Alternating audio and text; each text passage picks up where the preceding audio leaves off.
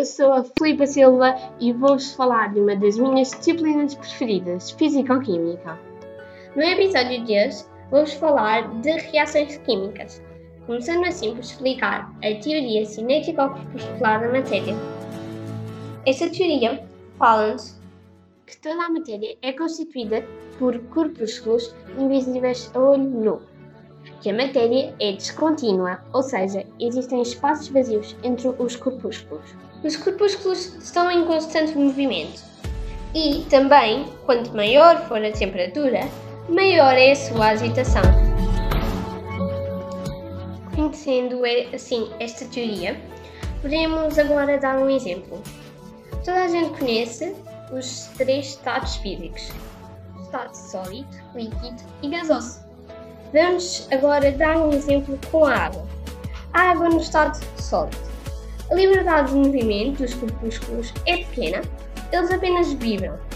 As suas forças de atração são muito fortes, os corpúsculos estão muito próximos uns dos outros, mas mesmo assim há espaços vazios, pois, como referimos há pouco na teoria cinética corpuscular da matéria, existem sempre espaços vazios entre os corpúsculos.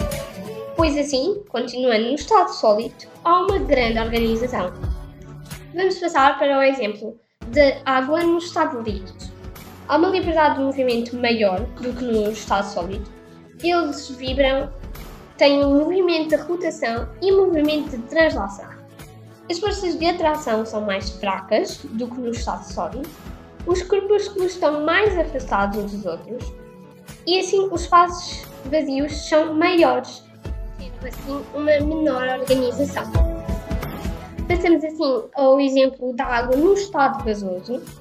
Um, os corpúsculos têm muita liberdade de movimento, a força de atração é muito fraca, os corpúsculos estão muito afastados uns dos outros, seus espaços vazios são cada vez maiores, assim, são mesmo muito grandes, tendo assim também uma maior desorganização.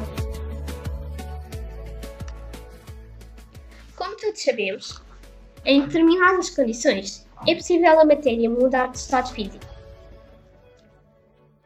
variando assim a temperatura. Agora vou-vos dar alguns exemplos. por exemplo, a sublimação, quando uma matéria muda do estado sólido para gasoso, chama-se assim a sublimação. Há um aumento da temperatura o aumento da liberdade dos movimentos corpusculares, o aumento dos espaços entre os corpúsculos.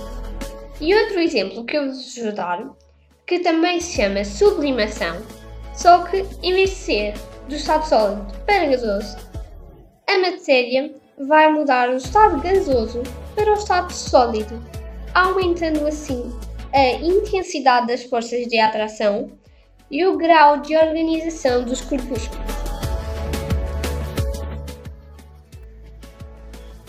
Por hoje está tudo. Espero que tenham gostado e principalmente que tenham aprendido bastante.